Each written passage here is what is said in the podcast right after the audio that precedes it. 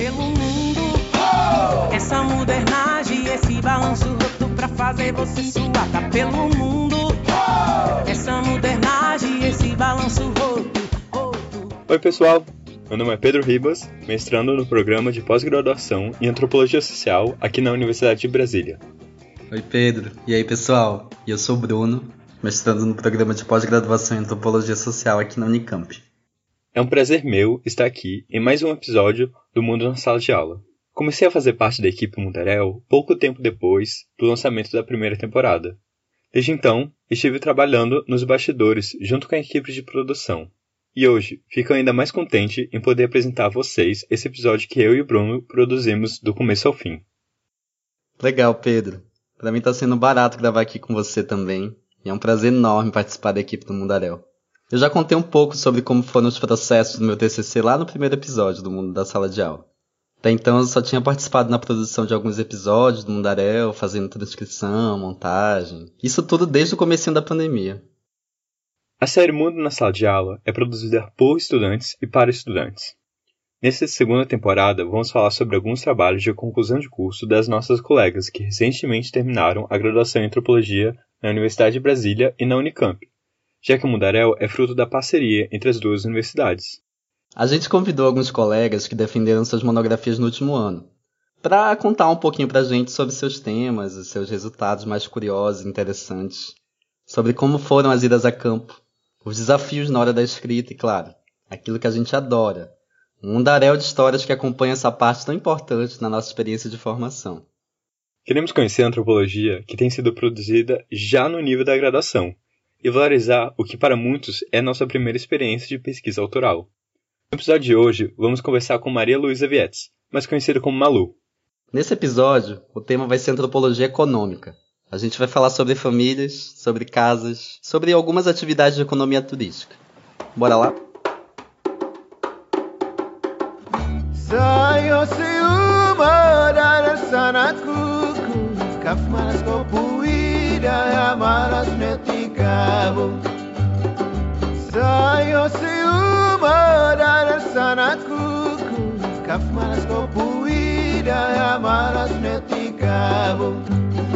Ai farina ia congelara Ori carne ticabo maloro maras Doloro Malu, é um prazer ter você aqui. Seja bem-vinda. Comece nos contando sobre o tema da sua pesquisa. Sobre o que é, onde foi e como você chegou até ele. Bom, a minha monografia é, se trata do processo de transformação é, de casas de família em acomodações turísticas do tipo homestay é, numa aldeia lá em Timor-Leste. Opa, peraí, bora fazer um rápido parênteses aqui.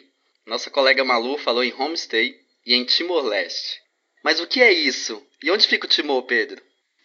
Homestay é uma palavra em inglês que se traduz para ficar em moradia. Como Malu escreveu na página 35 do seu TCC, as homestays são tipos de acomodação em que turistas pagam para ficar em casas de família. Nessas acomodações, geralmente há interação e partilha do espaço doméstico entre a família e o turista. E o Timor, pessoal, é um arquipélago localizado no sudeste da Ásia. A metade oeste da ilha de Otauro faz parte da Indonésia enquanto o Timor-Leste, um dos mais novos estados do mundo, teve a sua independência conquistada só no ano de 2002. Agora bora voltar para que nos conta um pouco a Malu. Então a trajetória até a defesa da monografia durou mais dois anos. Para que eu chegasse até a escrita, de fato, várias coisas aconteceram. É, inclusive um trabalho de campo no outro lado do mundo, lá em Timor, e uma pandemia, né? É, começou em 2018, quando eu é, conheci a professora Kelly Silva, que é docente no, no DAN, né, no Departamento de Antropologia da UNB. E nessa época eu queria muito fazer iniciação científica e fui até a Kelly e aí ela sugeriu que eu pesquisasse as consequências do turismo na ilha de Atauro, lá em Timor. E ela sugeriu isso porque esse era um dos interesses é, de pesquisa é, de um projeto que, que ela coordenava dentro do, do LEG, que é o Laboratório em Economias e Globalizações. E aí acabou que a iniciação científica nem deu certo, mas eu passei a integrar o laboratório e aí eu recebi o convite da Kelly para ir para Timor para fazer trabalho de campo por meio de um, de um financiamento da CAPES, em parceria com a Associação de Universidades de Língua Portuguesa. E aí, entre setembro de 2018 até fevereiro de 2019, eu estive lá em Timor-Leste, realizando trabalho de campo é, na Ilha de Atauro, que fica a uns 25 quilômetros de Dili, que é a capital de Timor. A ilha de Atauro é um dos principais destinos turísticos de Timor. E é porque lá é um dos lugares com, com maior biodiversidade marinha do mundo. É, é muito lindo, gente. Morro de saudade.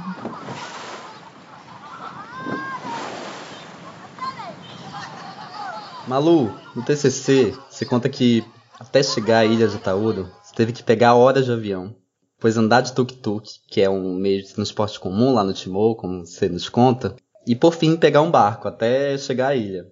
Isso é muito caminho para fazer. Quando você chegou lá, o que que houve? É, como a Kelly escreveu num artigo dela e eu escrevi na minha monografia também, eu me deixei me perder no campo. E aí o campo se fez. E aí eu passei quase cinco meses observando oito famílias de uma aldeia lá da ilha, chamada Usso Bemaço. Observei é, essas famílias transformarem é, suas casas e suas vidas também, com o intuito de acessarem dinheiro por meio da hospedagem de turistas, turistas que eram principalmente estrangeiros. E para que eu é, conseguisse ter as informações para construir né, o meu trabalho final, eu tive que aprender no campo um novo idioma, o teto, e isso foi um desafio importante nessa trajetória. Felizmente eu consegui aprender, é, o suficiente para me comunicar com os meus interlocutores. Então, eu acompanhei durante o tempo que eu estive lá esse processo intenso de transformação que incluiu mudanças na arquitetura das casas, é, nos padrões de higiene, é, na preparação de refeições e na própria alimentação das pessoas, incluiu mudanças no comportamento dos moradores dessas casas, na relação deles com outras pessoas da aldeia. E além disso, eu também observei como, por exemplo, o trabalho doméstico feminino foi intensificado com, com o uso do espaço doméstico é, não só para moradia de uma família, mas também para hospedar turistas. Muito interessante, Malu. O que você aqui vem chamando de transformações econômicas seriam esses processos de diversificação e desenvolvimento econômico. A inserção de Atauro no mercado turístico internacional transformou diversos espaços, objetos e recursos da ilha que antes não circulavam com mercadoria e hoje se tornaram commodities do país. Além disso, você descreveu que essas transformações econômicas afetaram não só os objetos, os espaços, como as pessoas também. Que análise você fez sobre esse processo? Na monografia, eu defendo que as casas que, em decorrência do turismo, do incentivo das organizações internacionais e também da, da própria construção do, do Estado leste-morense, essas casas, né, que eram principalmente lares de famílias é, e passaram a ser também acomodações turísticas, acabaram adquirindo novos sentidos, usos e formas. E, e como sugere o, o Kopitov, o Igor Kopitov, que foi um, um autor que eu me inspirei profundamente, é, as coisas, elas têm biografias assim como as pessoas. Então, as casas tinham uma, uma biografia, tinham histórias. Então, a sua pesquisa reúne duas biografias, tanto das casas quanto das famílias. Na primeira, você observa que as casas não somente servem na função doméstica, atendendo as famílias, mas passaram a servir para a função mercantil, atendendo um mercado turístico, o homestay. Enquanto a segunda biografia, você observa como essas famílias agora convivem nesse meio termo entre a casa e o homestay, administrando suas moradias, ora como lar e ora como mercadoria. E eu acho que, que os meus percursos durante o trabalho de campo, né, no trabalho de campo, eles também podem ser pensados de acordo com, com essa sugestão do Koptov. No campo, eu era reconhecida como uma mulher branca, brasileira e por isso estrangeira, né? Pesquisadora, estudante, hóspede. E, e todo esse conjunto de marcas de identidade foi fundamental para que o meu trabalho de campo aconte acontecesse do jeito que aconteceu. Então, por exemplo, ser mulher e ser reconhecida de tal forma pelas minhas interlocutoras foi essencial para que eu tivesse acesso a alguns espaços que eram considerados quase que exclusivos das mulheres da região. Então, espaços como as cozinhas, por exemplo. Essa condição de estar ali entre as famílias como hóspede, ela foi especialmente interessante.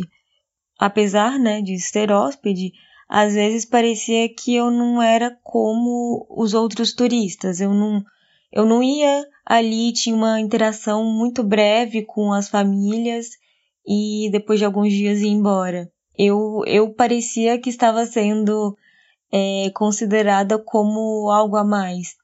Então, por exemplo, a minha contribuição com, com o preparo das refeições já não era sempre rejeitado, é, já me deixavam cuidar das crianças. Então, parecia que eu já estava adquirindo um status diferente, um meio termo entre familiar e estrangeiro, sabe? Por exemplo, do, durante o Natal e Ano Novo, eu não paguei pela estadia nas casas. E me foi dito que eu não precisaria pagar porque eu era uma convidada lá. E eu acho que com o tempo eu acabei, acabei por transitar também entre a comunidade, ora mais como amiga e convidada, ora mais como hóspede estrangeira. E a história nem termina por aí, né, Malu? Você contou pra gente que tiveram outros desafios na volta pro Brasil. Como é que foi essa etapa? E um outro desafio foi escrever a monografia no ano passado, é, em um contexto de pandemia, né? Além disso, eu enfrentei questões de saúde, uma inflamação no nervo da minha mão direita, então a escrita foi mesmo dolorosa para mim, é, mas deu certo. E a banca foi bastante compreensiva. E eu aprendi durante a escrita que a escrita é um processo que envolve a reescrita contínua. Isso me ajudou muito, porque antes eu ficava horas presa em um único parágrafo. E aí, quando eu entendi isso, que era sobre reescrever continuamente, eu passei a rascunhar e trabalhar com trabalhar o rascunho de forma contínua. Isso foi algo que eu aprendi é, com o livro Truques de Escrita do sociólogo Howard Becker. E esse livro é ótimo, é, me ajudou de verdade e também foi algo que foi reforçado pela Kelly durante a orientação. E também quando eu fiz é, métodos e técnicas em antropologia social com a professora Soraya, inclusive um beijo, Soraya. É, a Soraya incentivava muito que a gente, então graduandos, é, lêssemos outras monografias dos nossos colegas, porque, é, segundo ela, a gente só conseguiria escrever boas monografias lendo boas monografias.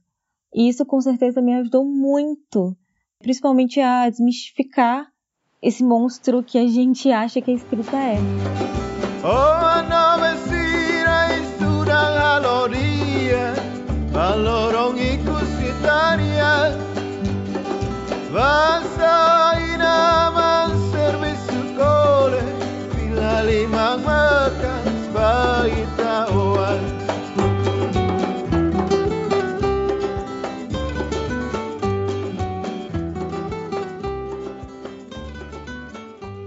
Então vamos fechando esse ciclo por aqui. De 2018 até 2020, passamos por dois anos de pesquisa com a história da monografia da Maria Luísa Vietz, intitulada A Casa e o Homestay Coabitando, uma etnografia do processo de transformação de casas de família em acomodações turísticas na ilha de Atauro, em Timor-Leste. Eu achei muito legal o modo como a Malu contou sobre o início da sua pesquisa, que foi quando ela se aproximou ao LEG, ao Laboratório de Estudos em Economias e Globalização. Gostaria de conhecer esse caminho que, ao invés de começar sua pesquisa desde o zero, ela se aliou e se comprometeu aos interesses de pesquisa de um grupo, de uma pesquisadora. De certo modo, a sua história fez parte de uma história coletiva. A monografia da Malu e de outras antropólogas e antropólogos apresentadas em nossa série vão estar disponíveis em nosso website, mundarel.labjor.unicamp.br e nos repositórios das universidades. Queremos agradecer a Malu por participar desse episódio. Também quero agradecer ao Bruno por me acompanhar na apresentação e na produção do episódio. A toda a equipe do Mundarel, em Brasília e em Campinas, especialmente as professoras Soraya Fleischer e Daniela Mânica, pela coordenação deste projeto de pesquisa, ensino e divulgação científica. E agora, nosso episódio vai indo ao fim. Espero que tenham gostado de ouvir sobre a pesquisa da Malu. Até a próxima! Valeu, Pedro! E até, pessoal! Tá pelo mundo, essa modernagem, esse balanço roto pra fazer você suar. Tá pelo mundo, essa modernagem, esse balanço